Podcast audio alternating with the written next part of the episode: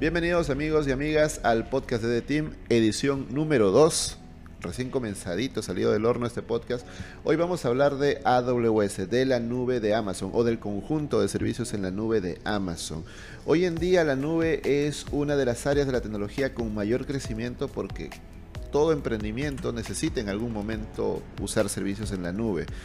Y la empresa que tiene el liderazgo de la nube hasta ahora. No sabemos si en algún momento alguien le quitará ese liderazgo, pero hasta el momento tiene el liderazgo es AWS porque fueron los primeros en llegar, los que más rápido se movieron, porque Amazon toda la infraestructura que usaba para su e-commerce la trasladó como servicios para tercerizarlo a, a las empresas que quisieran usar su infraestructura. Y hoy vamos a hablar con alguien experto en AWS, vamos a ver qué es AWS, vamos a conversar de los servicios que hay y lo más importante, que es el título de este podcast, es cómo y por qué certificarte en AWS. ¿Qué ventajas te da como profesional certificarte en el conocimiento de los servicios de Amazon? Y si se puede incluso hablar de cuánto se gana, ¿no? En platita. Para eso, para eso nos acompaña Gerardo Castro desde Lima, Perú. ¿Cómo estás, Gerardo? Bienvenido a este podcast. ¿Cómo te va?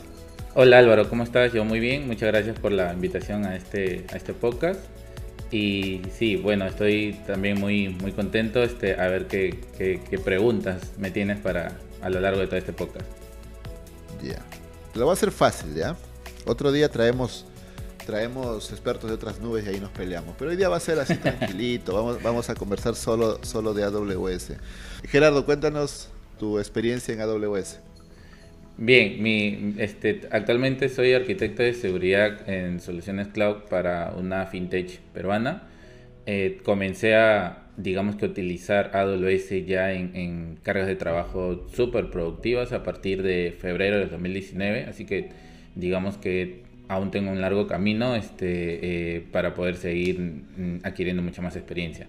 Pero empecé a prepararme en AWS, es decir, en tomar mis primeros cursos, este, en el 2018 y justamente comencé con el, curso que hizo el profesor Manu aquí en Editing. Oh. Y luego te certificaste ya. Sí, o sea, eh, eh, exacto. Este, cuando terminé el curso me preparé ya directo para el examen de certificación, aún no voy a decir cuál. Eh, y pues en julio del 2019 logré certificarme en una de ellas. Entiendo. O sea, hay, hay varias certificaciones en AWS. ¿Qué son como niveles o son como ramas? Eh, de los dos. Yo creo que son de los dos. Hay de niveles. Está el entry level. Eh, y luego están los, los más hardcore, digamos, los más duros, que son del nivel professional o del nivel specialty. Y pues, este, cuál tomar depende de a qué apuntes, depende de tu rol y de hacia dónde quieres explotar tu expertise. Comprendo. Pero hay billetes, ¿cierto? Vale la pena la inversión. Mm, hay billete. De hecho, desde la primera certificación que obtuve ya empecé a ver el billete. Qué bueno. Eso es lo que al final la gente quiere. Hay gente que le, da un poco de roche. Bueno, roche en Perú es vergüenza para los que no sean peruanos. ¿no? Hay gente a la que le da un poco de roche hablar de plata. No, pues, o sea, un profesional lo que hace es invertir para luego eso, que eso retorne, ¿cierto? Exacto. Esos estudios, ese tiempo que tú pasas, pasas aprendiendo, eso tiene que retornar. Esa es la idea de estudiar. Bueno, antes de ir ya a hablar de las certificaciones, de los servicios, vamos a empezar por el principio. ¿Qué es AWS, Gerardo? Bien, AWS por sus siglas es Amazon Web Service, para, para quienes aún no, no, conozcan las siglas en realidad. Pero eh, este es un proveedor de cloud computing que lo que hace es poder rentarte diferentes servicios, em, como por ejemplo servicio de cómputo, servicio de base de datos, servicios de eh, no sé, streaming, servicios web, entre otros. Y que pues diferentes personas, sin importar si son personas naturales como yo, por ejemplo, o digamos que eh, emprendimientos como el tuyo puedan utilizar la infraestructura de AWS para proyectos a cualquier escala y bajo cualquier costo y a nivel global inclusive. O sea, para ponerlo en sencillo, ¿Significa que cualquiera podría utilizar la misma infraestructura que usa Amazon? Sí, pues nosotros, por ejemplo, podemos utilizar la misma infraestructura que hoy utiliza Netflix, que utiliza la NASA, por ejemplo, que utiliza parte del gobierno de Estados Unidos, y pues así podríamos hablar de, de, un montón de empresas grandísimas. Wow. Para la gente que tal vez diga, ¿qué es esto de la nube? Me llama la atención, tal vez hay chamba ahí. ¿cómo es posible que Edeteam, que es una empresa mediana, incluso empresas más pequeñas que nosotros, puedan usar la misma infraestructura que usan empresas tan grandes o gobiernos. ¿Cómo, es eso posible? ¿Cómo lo explicas para alguien no iniciado en el área? Eh, eh, eso es lo, interesante de que tiene AWS y en realidad que tiene pues este, los proveedores de cloud computing como para no, no casarme con un solo sabor de nube. Este, lo interesante de estos proveedores de cloud computing es que ellos son quienes administran dentro de sus data centers grandes cantidades de hardware enormes diría yo y esto los pueden ofrecer, es decir, alquilar a diferentes personas, no importa de qué país, qué tamaño tenga, qué tanto eh, o, billetera tenga en el, en el bolsillo y que eso puedan utilizar la, infraestructura. Ahora, ¿cómo lo hacen? Pues a través del, del, consumo como pago por uso se le conoce, en el cual es eh, tanto necesito y tanto termino pagando. O sea, pago por el consumo. Así es, y, todo esto lo hace de manera muy fácil, el acceder a estos servicios de, un Pro Cloud Computing hoy en día este, lo haces desde tu navegador, tranquilamente de tu casa tú puedes estar, te conectas a la consola web de cualquiera de estos proveedores de Cloud Computing y desde allí ya empiezas a crear recursos y administrar esos recursos que son soportados por, por esa marca. Para bajar un poquito todavía el tecnicismo, que a mí me gusta, luego nos ponemos más técnicos, ¿ya? pero para bajarle un poquito ¿Qué son estos servicios? Es decir, ¿qué puedo hacer en términos, en términos no tan técnicos, en términos como para todo el mundo?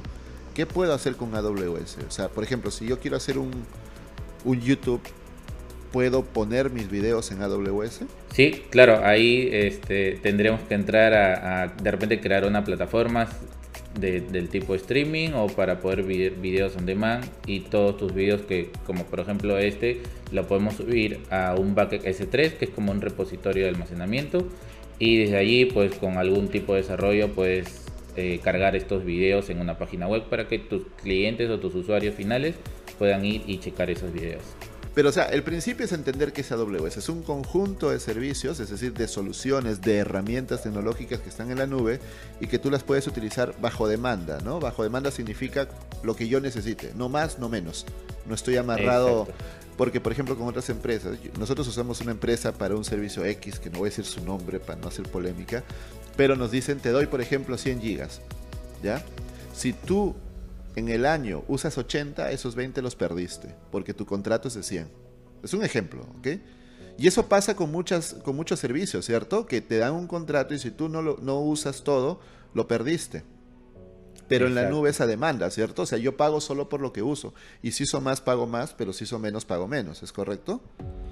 Así es, básicamente ahí con, con ese tipo de servicios tú o, empresas, para no decir el nombre, tú estás reservando una capacidad de cómputo y si la usas o no, como que es tu problema y igual a fin de mes o, terminado el contrato vas a pagar. En cambio, con AWS tú puedes utilizar servicios, si quieres utilizarlo por una hora literalmente, lo utilizas una hora, destruyes el servicio y pagas esa única hora a fin de mes. Y todavía esa factura va a llegar recién a fin de mes. Y sin pasar por... Bueno, tú dijiste que casi en todos, supongo que hay excepciones, pero en la gran mayoría de casos sin pasar por contratos, por firmas, por agente de ventas. Dios mío, qué estresante es pasar por esos agentes de ventas. Es, ay, no quiero mencionar el nombre, pero estoy tan tentado en decir el nombre de esta empresa. fíjate, fíjate que Dime. Fíjate que es muy sencillo poder hoy ingresar a la consola web de Amazon Web Service y crear toda una arquitectura así en lo que te demore el, eh, tiempo, una hora, dos horas, y ah, empezar ya a tener tu proyecto. Sencillo para ti. no, no le digo de la parte técnica. Es como, que un, es como que un maratonista me diga, Álvaro, es sencillo correr 5 kilómetros, por Dios, a los 10, 100 metros y estoy sacando la lengua. No, no le digo de esa parte técnica, sino le digo de, la facilidad que AWS te da para, oye, tienes un proyecto en mente, ok, construyelo eh, eh, y pues usa los servicios, ¿no? O sea, no hay que pasar por todo ese proceso rudimentario, como mencionaste, de, de primero esperar un asesor de ventas, burocrático, que te dé toda esa información y todo lo demás. Sin burocracia, mejor dicho. Exacto. Ahora, hablando de un programador, yo soy programador, programé mi aplicación, ¿ok? Mi aplicación web, porque esto es web, ¿cierto? O sea, si yo quiero hacer una aplicación para Android o para iOS, ¿también puedo usar AWS? Porque dice web, o, no, o solamente es para web. No, no, tú puedes utilizar AWS para cualquier cosa que se te ocurra en general, crear una aplicación web, crear un, eh, una aplicación mobile para poder crear, no sé, una campaña de marketing como lo mencioné o para poder crear pero incluso... Si yo, si yo uso, si yo creo una aplicación Android, la subo a la Play Store de Google, pues está en la Play Store. ¿Qué pinta ahí AWS? ¿Qué, partes de mi aplicación estarían en AWS, por ejemplo? Ah, ahí, por ejemplo, podría aplicar la parte del código. ¿Dónde colocas ese código? ¿Cuál es el pipeline que vas a utilizar? Puedes utilizar servicios del Stack Code de AWS para construir un pipeline en donde poder meterte ahí a temas de integración y despliegue continuo, por ejemplo. Entonces, o sea, no, en la Play Store solo publico la app compilada, digamos. Exacto. Y de en, digamos que en el medio donde va a estar tu infraestructura, puedes utilizar AWS y evidentemente tienen que haber los servicios adecuados que te permitan toda esa construcción. O sea, a lo que yo quiero llegar, a lo que yo quiero llegar es las dimensiones que tiene esto, ¿no? y Netflix está en Android también. Entonces, igual usa AWS porque supongo que los videos están en AWS, asumo yo. No están en tu teléfono, ¿no?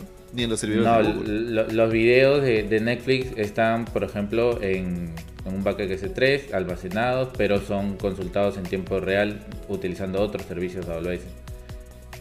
Wow.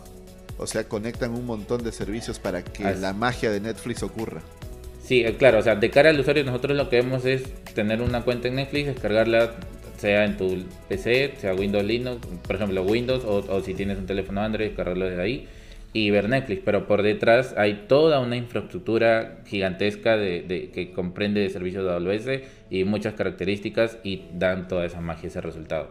Entonces, y sí, es cierto, uno se pregunta, pero mm, ¿qué tiene que ver aquí AWS? Si lo que hace Netflix es este, colocar series, videos para poder para que millones de masas de personas puedan consultarlas de diferentes dispositivos y a cualquier hora. Y, no es algo tan sencillo como que Netflix graba sus, películas, sus videos y lo sube a un repo y, ya alguien por detrás este, ese repo, pues eh, digamos que consulte el enlace de ese repositorio para ver el video. No es tan sencillo. Hay toda una arquitectura, digamos que muy avanzada por detrás. Sí, porque tiene, ah, incluso Netflix hasta detecta tu velocidad de conexión y según eso te manda el video ya sea en 4K o, en menos calidad. Allí, por ejemplo, hay, hay, un, hay CloudFront mm, de hecho, de cajón, como se dice aquí. ¿Qué es CloudFront? CloudFront es un servicio que te permite poder brindar, en este caso, con tu contenido web hacia, no importa en dónde se encuentre el usuario, es el contenido web siempre va a ser eh, entregado a este usuario con la mejor latencia posible. Entonces ahí justamente uno de los servicios estándar que usa Netflix es CloudFront y S3, por ejemplo. Y de hecho también hay bastante temas de e-enroll, de políticas, etc. Cuando, cuando escuchan esas palabras raras de Gerardo, está hablando de servicios de AWS, ¿cierto? Sí, Son así muchos. Cada servicio es como, como dijo Gerardo, una herramienta. Sí, y, ¿Qué es ese 3? Ya, has dicho muchas veces ese 3, perdona que te corte. Muchas veces has dicho ese 3. ¿Qué es ese 3? Ese 3 es un repositorio de almacenamiento. Veámoslo desde esa perspectiva, en donde, por ejemplo, yo necesito almacenar información, sean fotos, eh, archivos financieros, eh, videos, por ejemplo, puedo ir a ese 3 y llevarlo. No, no haría esa analogía realmente, si no me pueden jalar las orejitas desde AWS.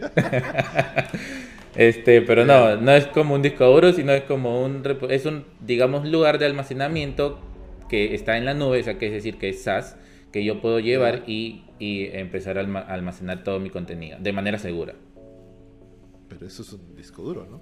Veámoslo como un Google Drive para que suene mejor. sí. Ya, pero, pero la idea es un lugar donde, donde puedo almacenar eh, archivos de todo tipo, de todo tamaño. Para ponerlo en sencillo, ¿sí? Sí, para ponerle sencillo. Y que pueden ser ingestados o, o consumidos estos archivos de diferentes fuentes, ¿no?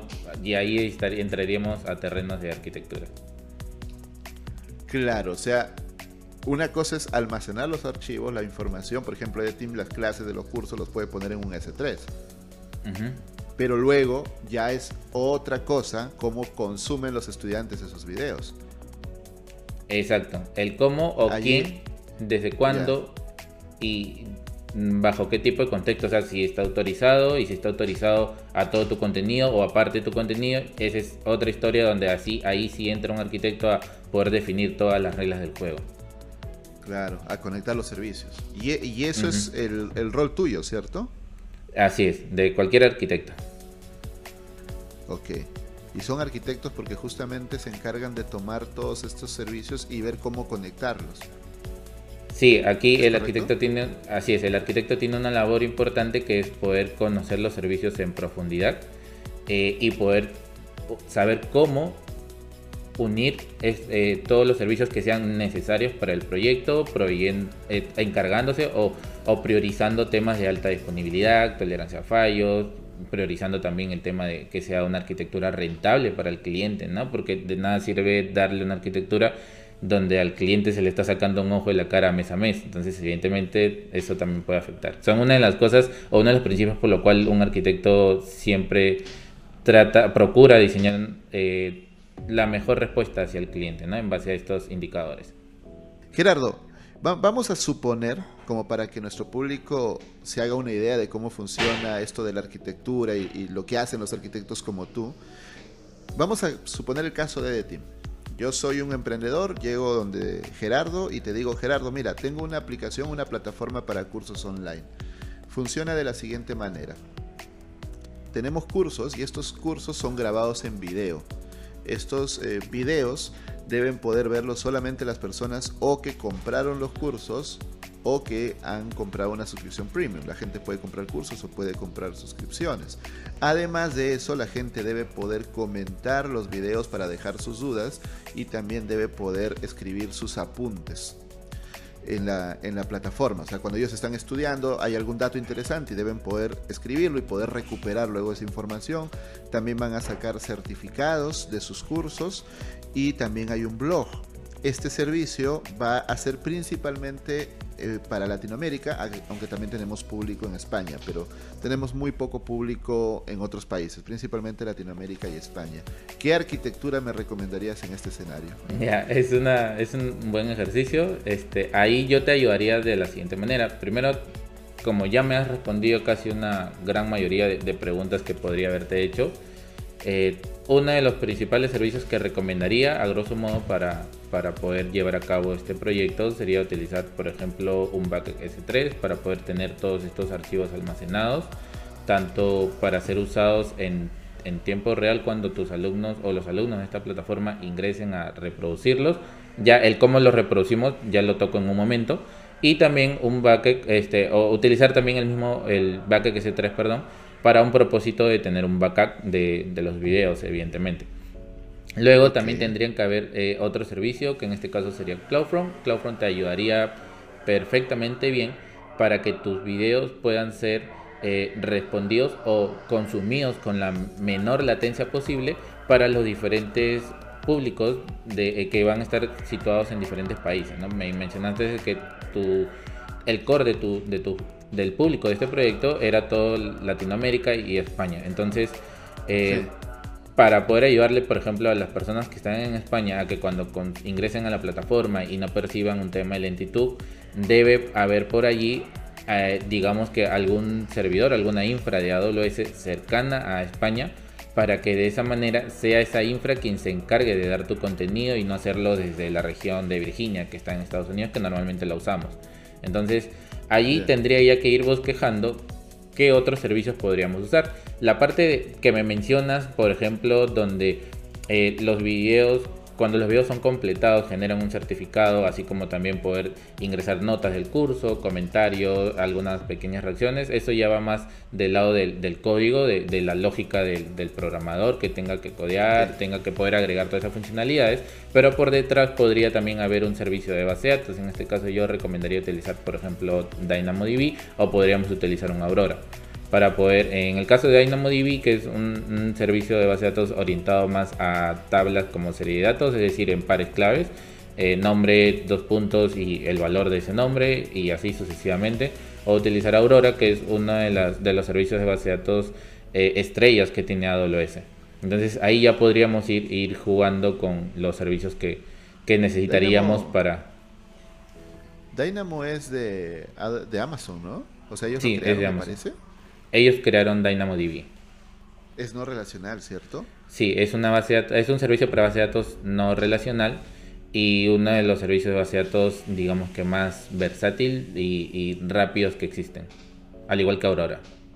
Y Aurora es para relacionales.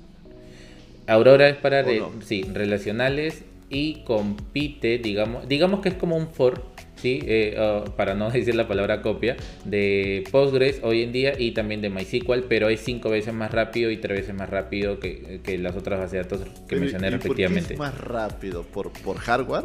¿Por puro fierro o, o qué? Es tanto por hardware, eh, por temas de latencia, entre otras características que, que AWS ha implementado. Las consultas eh, que, que se tienen, este, tanto a nivel de escritura, o los procesos de escritura y lectura, por ejemplo, son mucho más rápidos que, que, que utilizar un MySQL directamente o un Postgres directamente. Ah, o sea que si yo tengo mi base de datos en Postgres, ¿la puedo mover a Aurora sin hacer cambios? O sea, o tengo que hacer algunas modificaciones para que encaje o, o sea compatible. Eh, sí, de hecho hay, un, hay, hay servicios en AWS o características que te permiten poder llevar todas tus bases de datos que están en, en, digamos que en el MySQL estándar y llevarlo a un, Ya. a un Aurora MySQL para poder aprovechar estas bondades también que, que te ofrece esta, este Sí. servicio de AWS y sin sufrir algún impacto eh, a nivel de congruencia de datos, por ejemplo. Y puedes utilizar algunos Entiendo. servicios llamados Claro. como DMS. O sea, viendo lo que tú me comentas, la nube es, o el trabajo de un arquitecto justamente es ver dentro del abanico de servicios que hay, cuáles voy a escoger para determinada empresa, para determinado requerimiento, ¿sí? Y cómo Así es. conectarlos para que funcionen juntos, porque tú me dices S3 para los videos, CloudFront para servir a los diferentes eh, a las diferentes regiones, Dynamo para la base de datos, pero esos son como sueltos. Ahora tú tienes que hacer conectarlos. ¿No? Exacto, E- ese es, ese es, este, digamos que ese es el trabajo. O sea, yo te puedo recomendar en, en una línea base eh, o ya ir bosquejando en mi cabeza una línea base Ya. que servicios, pero ya al momento de, de implementar la arquitectura es saber cómo unir cada una, cada uno de estos servicios, eh, saber exactamente qué característica de qué servicio es realmente compatible con la característica de otros servicios y no tratar de utilizar algo en el medio, cosas por el estilo. Ahí está como que el core del trabajo. El cliente tiene una necesidad, pero son más de dos servicios de AWS que te puede ayudar a resolver esa necesidad. Entonces, saber cuál es el servicio apropiado para tu cliente, ahí está el secreto. O sea, ahí está, Wow. digamos que el, el- ese nivel de, de percepción que el arquitecto debe tener para decirle, oye, mira, te recomiendo hacerlo con este ecosistema de servicios o te recomiendo mejor este otro. Y si de repente el cliente es un poquito técnico y te dice, oye, pero yo conozco, ¿por qué no lo hacemos con este lado?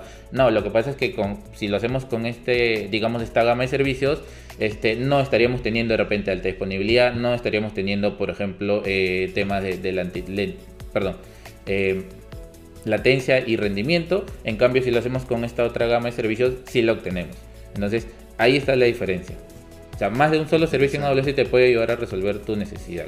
El qué servicio ahora- es el adecuado para ti es, es algo que se tiene que pensar muy bien. Claro, y ahora dime, hablábamos de certificaciones en niveles, pero también en ramas. Por ejemplo, esto es ya como desplegar una infraestructura web, pero por ejemplo hace un rato hablábamos de servicios de marketing. Es decir, hay gente en AWS especializada en servicios así diferentes como solo para marketing, solamente para plataformas web y, tal, o cómo es. Porque no creo que alguien se sepa todos los servicios que hay, porque son demasiados. Sí, n- lamentablemente no hay una certificación, digamos que para que consuma solamente servicios de marketing o, servicios muy agrupados de algo en general que no sea tan, Como tan base de técnico. datos, por ejemplo, o cosas así. Eso sí ¿No hay, sí hay, eh, y Ah, eso sí se hay. le conoce como de nivel de, eh, o un tipo de certificación este, de especialidad. Hay, por ejemplo, Ah, eh, ¿y cuáles son certificaciones centradas a una vertical. Hoy en día existen certificaciones de, de la especialidad de seguridad. Por ejemplo, si, si eres un, un experto en seguridad que, que sabe y el tema de, por ejemplo, em, responder a, a una incidencia de seguridad, el tema de riesgo, de que, que manejas conceptos de, no sé, de, por ejemplo, cifrado de datos, de eh, modelo de madurez de seguridad y muchos otros conceptos que pueden entrar en esta vertical. Y tú necesitas, oye, estoy empezando a trabajar con AWS, pero yo no quiero eh, aprenderme de todo de AWS, sino solamente aprender lo necesario en mi vertical, ¿no? Que, es seguridad. Entonces te tienes, en oh. este caso, la certificación de eh, especialidad de seguridad en AWS. Si eres de repente un administrador de redes, tienes, por ejemplo, la especialidad de redes. Si eres un administrador de ah. base de datos o un, eh, alguien que, se encargue del, tema de la analítica de datos o de machine learning, por ejemplo, tienes una certificación dedicada exclusivamente para esa vertical, en donde obviamente eh, AWS busca que explotar dentro de esa única vertical eh, todos los servicios aledaños y que correspondan a esa vertical. Y el resto ya como que entre comillas los ignora un poco. Entiendo, ya por tu cuenta tú vas aprendiendo. Sí, hay, hay cinco, en total sí, son cinco especialidades que hoy existen. Todavía no hay una de, marketing, como lo consultaste, este, no sé si llegará a futuro también. Pero hay, pero, pero hay servicios interesantes de, de marketing en AWS. Por ejemplo, el mailing. Me pareció súper interesante cuando lo vi porque, bueno, no sé si sea tu área, pero en marketing se gasta mucho billete en mailing. Cosas como MailChimp o similares son muy caras. Y yo estaba viendo los precios en AWS y decía, Dios mío, pero con, con lo que pago un mes en MailChimp, pago dos años de AWS. Sí, es, es, es, digamos que los servicios que puedes utilizar para esa campaña de marketing, para ese propósito, son contaditos, probablemente esa sea la razón por la que no hay una certificación. En cambio, si tú apuntas a una certificación de base de datos o, de machine learning o, de seguridad, sí, en realidad son bastantes servicios, no, te imaginas la cantidad, este, alrededor de unos 50 servicios, por ejemplo, eh, hablándote de la especialidad de, de, seguridad en la cual yo, yo estoy certificado hay alrededor de 50 servicios aledaños que vienen en el examen entonces y que tú puedes usar a, nivel ya práctico y, real. Entonces, este, por eso es que hay una certificación de esta vertical y lo mismo para las otras que he mencionado. En cambio, para un propósito muy, muy específico como el que mencionas, este, ahí sí, por ejemplo, no hay como que, oye, te recomiendo esta arquitectura o te recomiendo esta otra o esta otra o esta otra, ¿no? No hay, no hay mucho de es eso. Un es como un servicio específico y ya. Sí. Comprendo. Y ahora que hablas de que está certificado en seguridad y tal, hablemos ya de, ese tema. Ya sabemos que es AWS, ya vimos todo el panorama. ¿Qué tan difícil es certificarse? ¿Qué IQ hay que tener? ¿Cuál es tu coeficiente intelectual? nunca me lo he preguntado realmente. Este, es, que, con tanta cosa esto suena como para genios. Pues. No, o no. Es o es para el mundo, para la gente normal puede, puede certificarse. Créeme, créeme que sí. Por ejemplo, eh, yo esa, esa pregunta te la puedo responder desde dos perspectivas. Una desde la perspectiva que, que siempre recomienda AWS y otra perspectiva desde mi experiencia. Si, te recomiendo desde la perspectiva de AWS o te respondo en base a esa perspectiva, este, AWS te dice que, por ejemplo, para poder dar una certificación de nivel introductorio o entry level, por ejemplo, que es la de practitioner, eh, debes tener al menos seis meses de experiencia usando AWS, usando, no habiendo leído documentación o porque alguien, un amigo te lo dijo, sino usando AWS. Y para dar una certificación de nivel asociado, que ya es mucho más que el entry level, ya es el siguiente paso, debes tener al menos un año de experiencia. Este, eso es lo que las recomendaciones que te da AWS, muchos siguen ese tipo de recomendaciones, tratan de, de ir como que eh, paso a paso. Pero, pero eso, es, eso es aparte del examen, ¿sí? Eh, de hecho, esto es, el, esto es lo que te hablo, es para dar el examen, obviamente. Claro, pero me refiero a que así apruebes el examen en, teoría, porque está difícil, pero si no tienes los seis meses usándolo, así apruebes por teoría, no, no pasarías. Eh, lo, digamos que el examen no viene eh, laboratorios, por decirlo así, son preguntas este, con opción múltiple o opción este, em, única opción en este caso. Y, dependiendo del nivel del examen, si es un entry level, si es un asociado, professional o specialty, pues vienen preguntas dedicadas a ese examen. Entonces, eh, ¿Por qué te recomienda AWS ese tipo de, tiempo de, experiencia y de preparación para que tú puedas lograr un resultado obviamente positivo, ¿no? En el examen. Ah.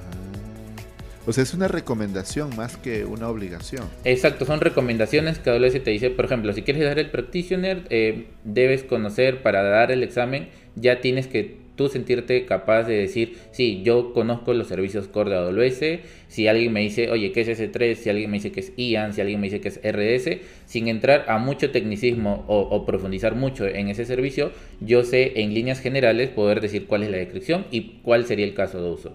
Entonces, y aparte vengo utilizando la consola AWS durante seis meses. Esa es la recomendación que te AWS. Pero, como mencioné, ahí desde el otro lado de la moneda, eh, la, la, perspectiva o el responder a esa pregunta cambia mucho y cambia radicalmente y creo que eso depende de cada quien. Por ejemplo, si, te hablo un poquito de mi experiencia, yo no di el, el, entry level, este, yo di directamente el associate, por eso es que al inicio de este podcast mencioné que todavía no quería mencionar qué certificación di primero, como para poder eh, darles una idea de, de, de mm, que si hoy día tú quieres, no tienes eh, experiencia en AWS, pero de repente ya estás consiguiendo tu primer trabajo, tus primeras eh, prácticas, por decirlo así, y deseas prepararte y ir a un profesional, que es el, eh, uno de los niveles más altos, puedes ir sin ningún problema. No hay, hoy en día AWS ya mm, quitó esa restricción, porque antes sí la había, de que, oye, para dar un associate primero tienes que estar certificado sí o sí, como requisito obligatorio en el entry level. Si quieres dar un profesional, como requisito obligatorio debes tener el associate. Hoy en día hay gente que puede dar directamente los niveles profesional o specialty y lo demás solamente son recomendaciones que puedes o no seguir al pie de la letra. En mi caso yo no he seguido ninguna recomendación al pie de la letra, he sido un poco rebelde ahí. Este, la primera certificación que di fue de, nivel asociado. Y, tenía a duras penas cuatro meses, para ser muy sincero, solo, solo tenía cuatro meses de experiencia con cargas productivas, ¿no? Eh, y sin embargo, la recomendación de AWS te dice que debes tener un año trabajando, ya no usando la consola, sino trabajando y como, eh, como expertise en Amazon Web Service, porque ahí ya entra niveles, o, digamos, sí, niveles de profundidad que abarcan mucho más a lo que viene en el entry level. Aquí sí hay que saber qué servicios, como lo hemos discutido en todo este podcast, eh, el cliente tiene una idea, un proyecto en mente y tú tienes que saber qué servicios Em, de acuerdo a, su objetivo, le, benefician eh, en, cuanto a algún tipo de, postura, en, cuanto, por ejemplo, que eso sea rentable, que tenga alta disponibilidad, etcétera. Comprendo. ¿Y el, más alto es el de especialidad? Sí, el, el, más, alto, en, realidad, en realidad son los dos, tanto el profesional y el especial. Tienen el mismo nivel de dificultad. Solamente que los de nivel profesional sí eh, en cuanto a temas de, digamos que son más generales porque ahí sí ya viene casi la mayoría de servicios para poder diseñar soluciones en, como arquitecto o como por ejemplo DevOps Engineer. ¿sí? Eh, en donde ahí ya son roles básicamente, uno es más de, de, arquitecto de soluciones y el otro estaría más como ingeniero de DevOps en AWS. Y los de nivel specialty sí ya está centrado a una única eh, especialidad donde, oye, tú eres experto en esto y en esto céntrate. Claro. La tuya es seguridad, como comentaste, ¿no? Sí, yo me especializo hoy en día en temas de seguridad y pues estoy también he logrado esa certificación en AWS. Interesante. Los cursos que tú haces en EDITIM, que hasta ahora no hacemos la publicidad que tanto yo. Eh, los cursos que tú tienes en EDITIM, ¿tienes cuántos cursos? Cinco, creo. Sí. Perdón, que no tengo el número. Tengo, hoy en día tengo cinco. ¿Le, atiné? sí, le atinaste. ¿Cuáles son? Eh, bueno, supongo que Fundamentos, lo básico, o cómo se llama? Sí, Fundamentos de Amazon Web Service es el primer curso que pude hacer con ustedes. Eh, es, un curso que te ayuda justamente a... Con, el, que se ruchaste a mano. no lo diría de esa forma, pero... pero bueno. jodiendo. Sigue, sigue. Y sí, bueno, este, eh, con ese curso, pues pueden prepararse fácilmente para el examen de, de practitioner eh, o está orientado para poder explorar casi todos los servicios oh. core. Interesante. O sea, el entry level, eso te da para el entry level. Sí, te ayuda. Este curso eh, fue pensado para poder eh, aplicar todos los servicios core de AWS, entre otros conceptos que se necesitan. Fundamento de AWS es para el entry level. ¿Qué, qué, con qué seguiste la, la, especialidad de AWS en EDTeam? Con, con un taller para poder aplicar los digamos que la teoría del, servicio de fundamentos. El de, arquitectura, ¿cierto? Sí, el de arquitectura. Poder desarrollar una, un servidor pequeño ¿no? y con un caso de uso desplegando un sitio web. Claro, o sea, el primer curso de fundamentos, luego viene un taller para hacer una arquitectura sencilla con los, con los conocimientos del primer curso. Luego Luego vino un, servicio que es IAM and Organization, AWS Organization. Eh, y luego de eso vino S3. IAM y AWS Organizations es para administrar permisos, ¿es correcto? Sí, para poder aprender cómo gestionar las cuentas de AWS, los permisos, designar roles, todo, básicamente hacer toda la gestión de accesos en AWS pero accesos a la plataforma de AWS, no, no a la plataforma final del cliente. Exacto, es accesos a los recursos de la infraestructura que montaste en AWS. Claro, porque suponiendo si varias personas tienen acceso a la consola, podría ser un riesgo, ¿no? Exacto, o, por ejemplo que los desarrolladores tengan acceso a tus entornos productivos y que por ahí alguien se equivoque y le haga un push directamente al, al entorno productivo sin haber pasado primero por un deck, por un CUA todo eso lo puedes administrar desde los. o sea, todo, todo ese flujo lo manejas ahí. Exacto. Wow. Eso es como un. ¿Un Continuous Integration, algo así?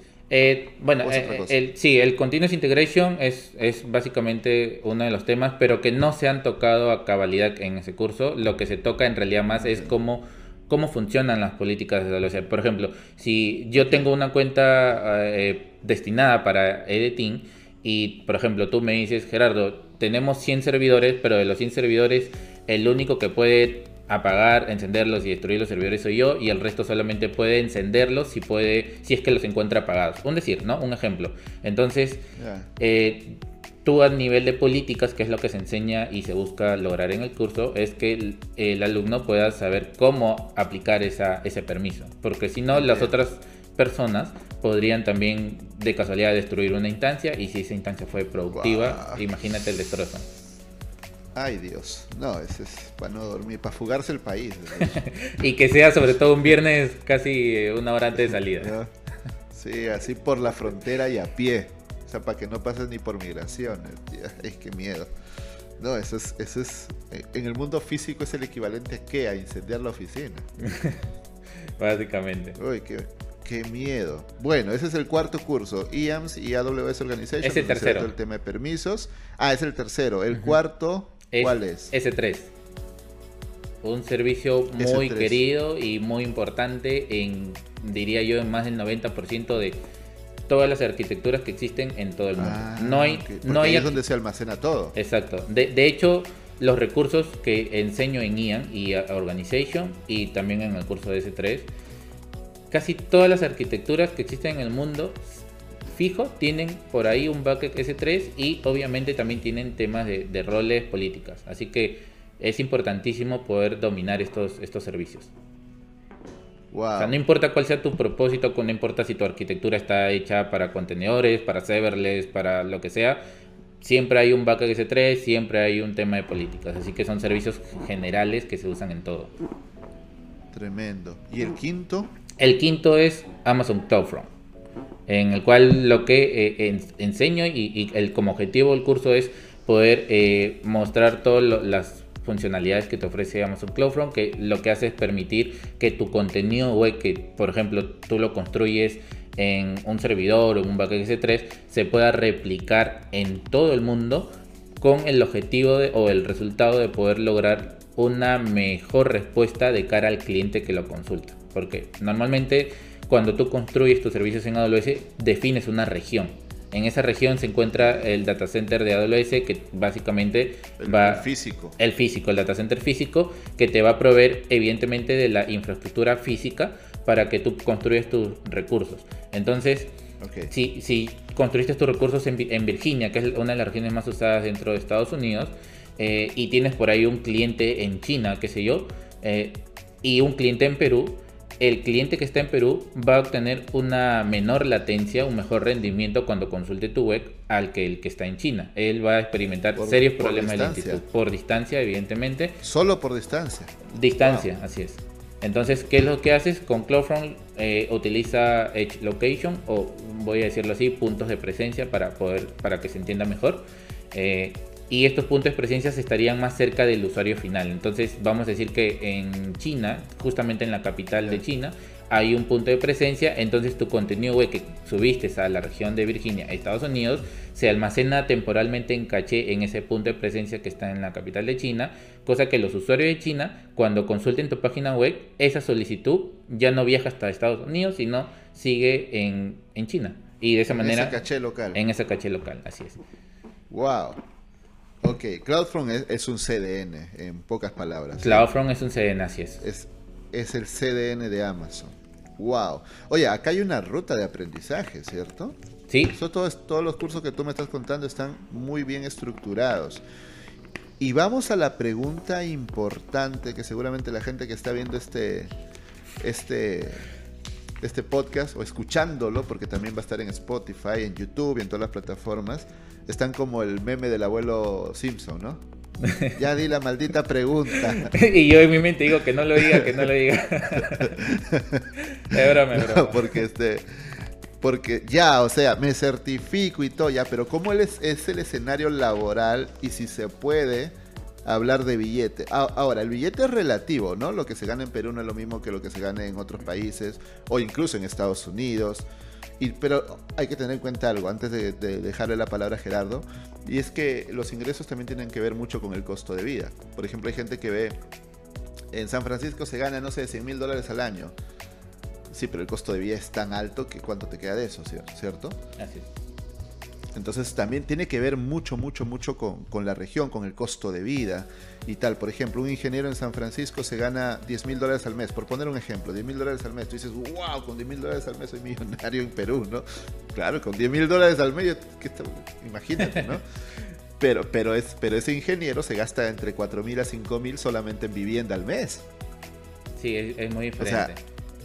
Claro, si te pones a pensar en eso, ya te das cuenta que, ok, tiene, tiene sentido que los salarios sean diferentes. Ahora sí, Gerardo, dale, ¿cómo, ¿cómo es el tema laboral, la demanda de trabajo? Si se puede hablar de billete, también dale y hable billete porque la gente quiere saber de eso. Bien, sí, totalmente de acuerdo. Eh, hoy en día existe muchísima, muchísima demanda de profesionales que sepan administrar alguna nube. No solo AWS, también puedes administrar GCP o puedes administrar Azure y créeme que la oferta laboral es aquí en Perú, hablando en Perú, es gigantesca y también a nivel de la región. Entonces, si a esto, si a la adquisición de un certificado de AWS tú le, sumas tus, tus skills, que pueden ser desarrollador o puedes ser experto en seguridad o en redes, etcétera, entonces es un valor agregado adicional. Ahora, a, Una pausa.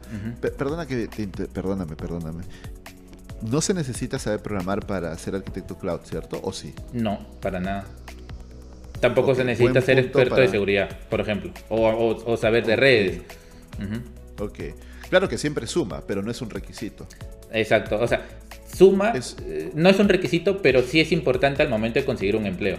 Si, si hablamos a nivel de, de, estudiarlo y conseguir la certificación, no necesitas ser experto en, alguna de estas verticales, pero si consigues un empleo, no sé, por ejemplo, si estás postulando a, ser el, oficial de seguridad eh, que administre cargas de trabajo para poder asegurar esa carga de trabajo de un cliente, y tú eres de redes y no sabes de seguridad, pero estás certificado en AWS, pues ahí si tienes la suerte de entrar y, y, coger ese empleo como primera experiencia está bien, pero si no, necesitas tener ese skill.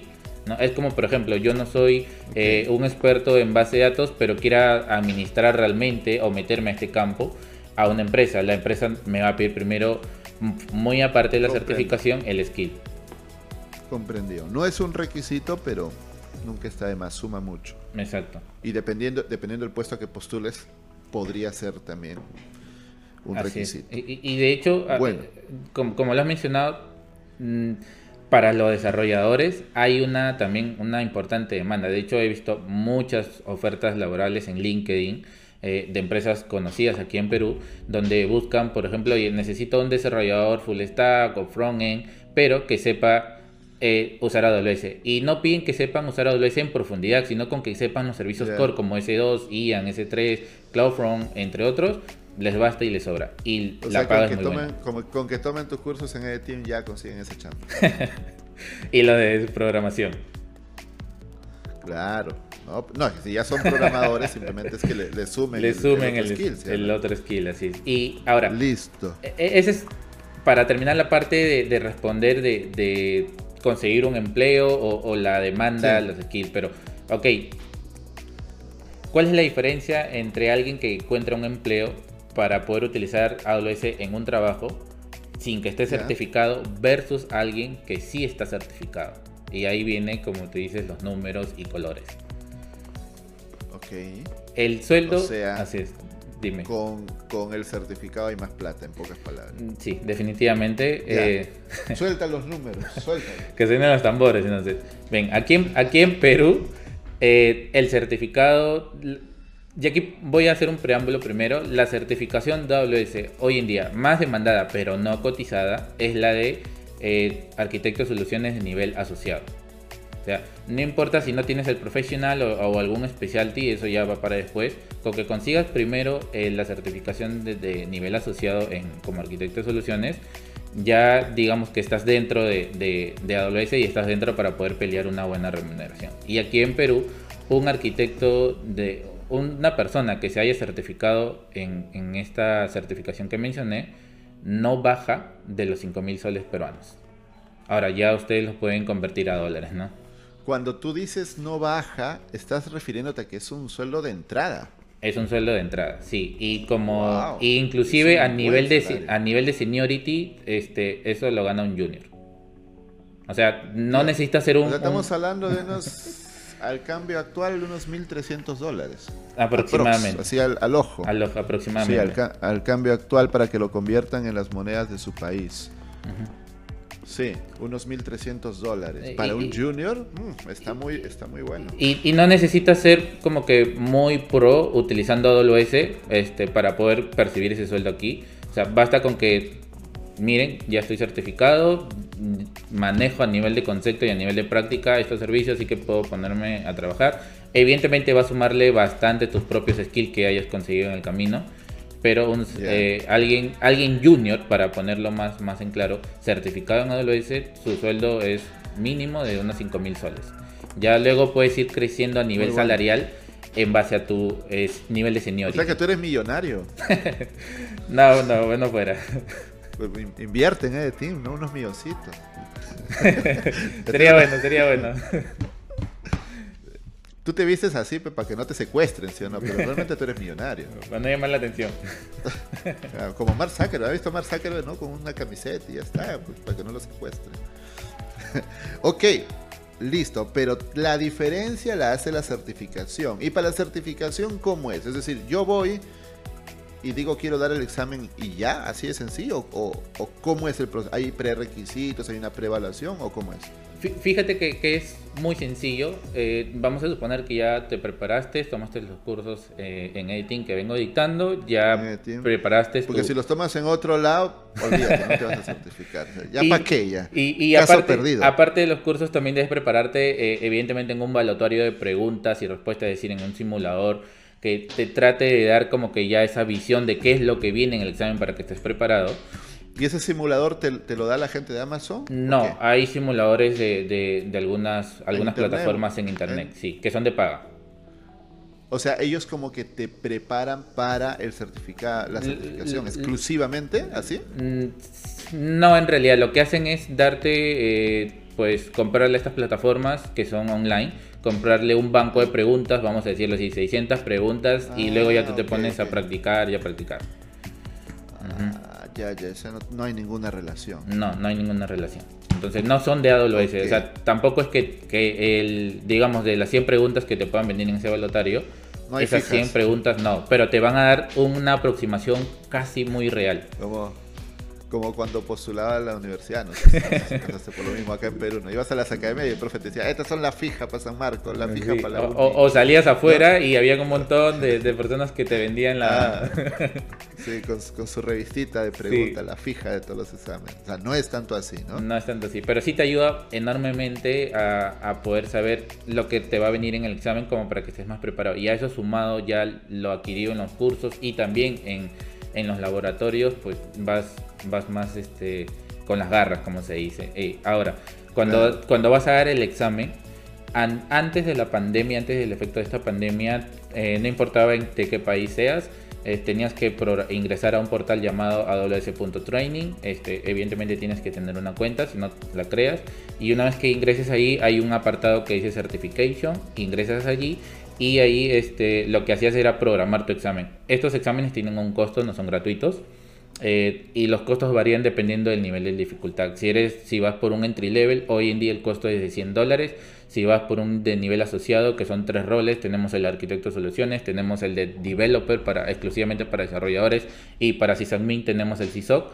Esta certificación cuesta 150 dólares y si vas a un nivel profesional o a un nivel specialty, esta certificación te cuesta 300 dólares. Entonces, cuando ya estás dentro del portal de certification y ya tienes definido a qué eh, examen, qué examen quieres rendir, cuando vas a dar el examen o programar tu examen, AWS te redirige a alguna casa certificadora con la que trabaja y solamente existen dos. Una se llama PSI y la otra se llama PersonView. No trabaja con alguna otra casa certificadora adicional. Entonces, AWS le entrega el examen oficial a estas casas certificadoras y ellos se encargan de, obviamente, todos los temas eh, regulatorios y de seguridad para que el alumno o el postulante no haga una trampa y cosas por el estilo, ¿no? Entonces, para, poder cerrar esta, esta, esta respuesta, esta anécdota, antes de la pandemia uno seleccionaba virtualmente el examen, lo pagabas con tarjeta crédito, débito, etcétera, llenabas tu información y luego de eso eh, tenías que acudir a la, según la fecha en la cual programabas tu examen, tenías que acudir a un local físico donde la casa certificadora tenga convenio. Entonces ibas a ese local físico y dabas tu examen. Si aprobabas el examen, eh, terminado el examen te decía pues el, el, famoso congratulation, donde pasaste el examen, o inmediatamente te decía este como que mejor suerte para la próxima, sigue continuando. Este, o ah. vuelve a intentar. O sea, y eso, y eso te lo dice ahí mismo. Sí, ahí mismo. No te dice todavía la nota y en qué ah. fallaste a nivel de, de, dominio, sino te dice este, si aprobaste o no, ¿no? Como que una especie de like o dislike, básicamente. Entonces, okay. Eh, eso fue hasta antes de la pandemia. Cuando llegó la pandemia, a partir de marzo-abril de 2020, si mal no recuerdo, AWS permitió por primera vez, porque no lo había hecho antes en la historia, de poder dar los exámenes online, sea desde tu oficina, desde algún rincón de tu casa. Pero lo, mínimo, ¿no? mínimo, sí, evidentemente. Y, y esa es una experiencia un poquito aterradora, diría yo, porque tienes básicamente a alguien este, viéndote, o sea, tu cámara está encendida y, y, tú no puedes hacer como que estás mirando la pantalla del examen y tú no puedes mirar la derecha porque alguien te llamó, porque escuchaste un ruido. Si haces eso, te llaman la atención y en el peor de los casos te cancelan el examen y pierdes tu plata porque no hay devolución. Entonces, o sea, ahorita como me tocaron la puerta mientras estábamos hablando, o sea, ya estoy fuera sí, del examen. Supongamos que tú tocaban la puerta y tú te, te, levantaste así sin pedirme permiso ni siquiera, este, te cancelaba el examen. Ya cuando te, sentabas el examen estaba cerrado. Y, hay bastantes reglas. Este, eh, lo que pasa es que estas reglas no las pone a lo las pone la casa certificadora con la que tú quieras trabajar. Y, una de esas. Ellos ya tienen sus protocolos. Exacto, estos protocolos lo ponen ellos y estos protocolos son que, por ejemplo, el lugar donde, donde tú, el escritorio donde tú vas a dar tu examen, solamente debe estar únicamente tu laptop que debe ser una laptop pequeña y bueno, este, sin mouse adicionales o, teclado por el estilo, salvo que el mousepad no funcione, ¿no? Y lo puedas justificar. Pero no puedes tener una pantalla, un monitor extendido o, no puedes tener cosas detrás. Básicamente casi todo tiene que estar vacío. Al momento de dar el examen, haces como una especie de check-in donde el hindú, porque normalmente es un hindú, que te dice, te, te, habla en inglés, aquí sí tienes que hablar un poquito, aunque sea, este, o más o menos tratar de entenderlo. Eh, lo que te hace es, antes de soltarte el examen, te dice, eh, quiero que me hagas un tour con tu cámara por toda la habitación donde tú te encuentras, a fin de que no haya una persona escondida, no hayan papelitos por ahí en la pared, cosas por el estilo. Y literalmente tienes que ir paseando tu laptop este, por toda la habitación. Así de difícil Creo que esa es la parte más difícil de todo el examen. Como en el colegio. sí, así es. Y bueno. Ay, Dios, es como, es como volver a la secundaria. Así es. Yo, por ejemplo. Niños, requisa, requisa ahora su, su, mochila. Ah. te cuento una experiencia muy personal. Hace poco rendí un, un examen de, de adolescente nivel eh, specialty este, eh, de seguridad. Y pues yo estaba en, el- en- en un cuarto, en un- una, una habitación pequeña del- del- del departamento donde, donde están mis hijas. Y pues el examen lo había programado para ese día, fue un sábado, aproximadamente a las 7 de la noche. Entonces, Ya. eh, el cuarto yo ya lo había, había retirado todo, porque ahí habían juguetes, era un cuarto de, de juegos, así que había sacado todo, Ya. todo, todo, todo lo que Ya. todo. Entonces, me pongo a dar el examen, pero como era todavía en horario, digamos que prudente, para, para que los niños estén despiertos, 7, 8 de la noche, eh, mientras que yo estaba dando el examen, pues no te imaginas, tengo tres niñas y estaban correteando por toda la casa, gritando como locas. Ese día se esmeraron en gritar como nunca antes y el hindú me llamó la atención dos veces. Este, la primera me llamó la atención porque justo en una de las habitaciones tengo una ventana. Y yo me olvidé de cerrar esa ventana y mis ni- la más pequeñita me abría la ventana y me hablaba, papi, vamos a jugar. Entonces, este, yo conmigo no era, yo tenía que seguir dando el, examen sin voltear ni nada. Y el, el hindú me dijo, escucho voces, ¿quién es? Le tuve que explicar, ok, me dijo, sigue dando el examen. Entonces, ya desde ahí ya tenía miedo de que en cualquier momento me cancele el examen y, perdiera 300 dólares. Entonces, este, seguí dando el examen. Mis hijas seguían gritando y eh, jugando, ¿no? Este, evidentemente. Y me volvió a llamar la atención. Entonces me dijo, ¿sabes qué? Necesito que volver a chequear tu habitación. Lleva tu cámara y hazme pasear por el, por el cuarto. O sea, él pensaba que, que habían personas a mi costado escondidas por ahí soplándome las respuestas, cosas por el estilo. Entonces es una anécdota un tanto divertida a la vez porque em, con esto quiero transmitirles que si alguien trata de dar un examen, siga, realmente busque un lugar tranquilo, donde no haya ruidos, donde no hayan niños y cosas por el estilo y nadie este, le toque la puerta o cosas por el O sea, estilo. si, o sea, si no tienes amigos, te va a ir mejor en tu examen. Sí, mejor así dicho. es. Así es. Oye, pregunta final o preguntas finales. ¿Este examen lo puedes dar cuando te dé la gana? ¿Tú vas y te inscribes? ¿O hay como fechas, calendarios, cronogramas? ¿O no?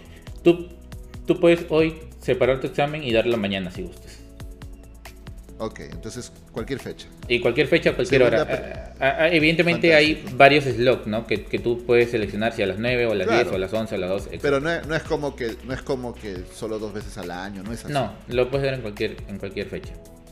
Fantástico. Segunda pregunta. Si yo desapruebo el examen, ¿puedo volver a intentarlo mañana o hay un plazo de- Hay un- obligatorio para reintentar? Hay un plazo de 14 días y el número de intentos antes era solamente a 3 y luego te castigaban por un año. Este, si desaprobabas tres veces el mismo, el mismo examen, ya no podías volver a dar ese examen hasta después de un año. Hoy quitaron eso y, y si desapruebas hoy día el examen, el examen se te habilita dentro de 14 días hábiles y luego si lo vuelves a repetir por alguna razón, el número de repeticiones ya es ilimitado. Ah, pues ca- cada, uno te cuesta 300 dólares, así que... Tampoco es que uno esté tan feliz diciendo tengo oportunidades ilimitadas. ¿no? Así es, eso cuesta. Uy, Ahora, 300 a- dólares, algo que, es- que- es que- sí quiero mencionar antes de de repente concluir el podcast es que cuando tú logras una certificación, muy aparte de que te puede ayudar económicamente a, a conseguir un buen eh, a un puesto de trabajo este, y un incremento salarial, es que AWS también te da beneficios por haber logrado esa certificación. Y uno de los beneficios importantes, en realidad son dos, es el primero te da un voucher de 50% de descuento para tu siguiente certificación, la que tú elijas. De esa manera, si tú comienzas con un examen de entry level que cuesta 100 dólares, si lo apruebas, ya tienes un 50% ganado de descuento en el siguiente examen que tú elijas. Entonces el de arquitecto que está a 150 dólares te cuesta 75 y así sucesivamente. Y aparte te da un, te regala un practice exam para el examen que tú elijas. Este, me olvidé mencionarlo, AWS también tiene su propio evaluatorio de preguntas en su propia plataforma de aws.training y te ofrece, este, ellos venden esos evaluatarios a 20 dólares y, o 40 dólares dependiendo del nivel de dificultad. Este, pero cuando ganas la certificación, la que sea, te dan un cupón para que compres o canjees un practice exam totalmente gratuito. ¿Y eso nomás? Botellita, llaveritos, zapatillas, Sí, politos. Sí, también te da eso. Gorras. Te da, te da un acceso a un store, pero ese store eh, solamente está disponible para las personas de Estados Unidos. Por ahora todavía no llega aquí. Ah, así que chiste, pues. Pero bueno. Bueno. Oye, Gerardo, me he divertido. Al principio estaba un poco técnico, me estaba mareando. Una vez que le, le, agarré un poco la maña, me he divertido con este podcast, me ha gustado. Espero que a nuestra comunidad le haya gustado también. Los que hayan, los que estén con esa duda de, de qué onda con AWS, qué es eso, o tal vez ya sabían qué es, pero necesitaban un poquito más de contexto para entender su importancia y o tal vez ya entendías, pero cómo es certificarse, qué oportunidades hay. Espero que este podcast les haya servido mucho para aclarar muchas de sus dudas. Que si quieren aprender AWS, ya vieron, eh, Gerardo tiene cinco cursos en EDTeam, incluso estás trabajando en un sexto, creo, ¿sí? Sí, así es que es, un taller, que es un taller. Los talleres son importantes porque pues ahí se hace cosas prácticas, ¿no? Toda la teoría se lleva a la práctica a un proyecto real. Entonces pueden aprender AWS en EDTeam con Gerardo. Y eso sería todo por el podcast de hoy. Palabras finales tuyas, Gerardo. Sí, eh, bueno, muchísimas gracias por la invitación y también a, toda la comunidad que, nos va a oír a nivel de, YouTube o Spotify en cualquier otra plataforma. Y les animo a que puedan aprender dentro de mis cursos de AWS que, que he diseñado en Editing. Tienen todos estos una, una estructura muy bien planificada para que pueda ayudarte tanto a construir skill y también a construir, a lograr una certificación de AWS. Así que eh, si alguien todavía no está dentro... Y suerte, y suerte con el hindú. sí, al momento de dar un, un, examen tienen que tener bastante suerte. Así que sigan todos estos tips. Listo, Gerardo. Oye, un placer como siempre. Muchas gracias, comunidad. Y nos encontramos en un próximo podcast. Hasta la próxima. Chao, chao. Chao, chao.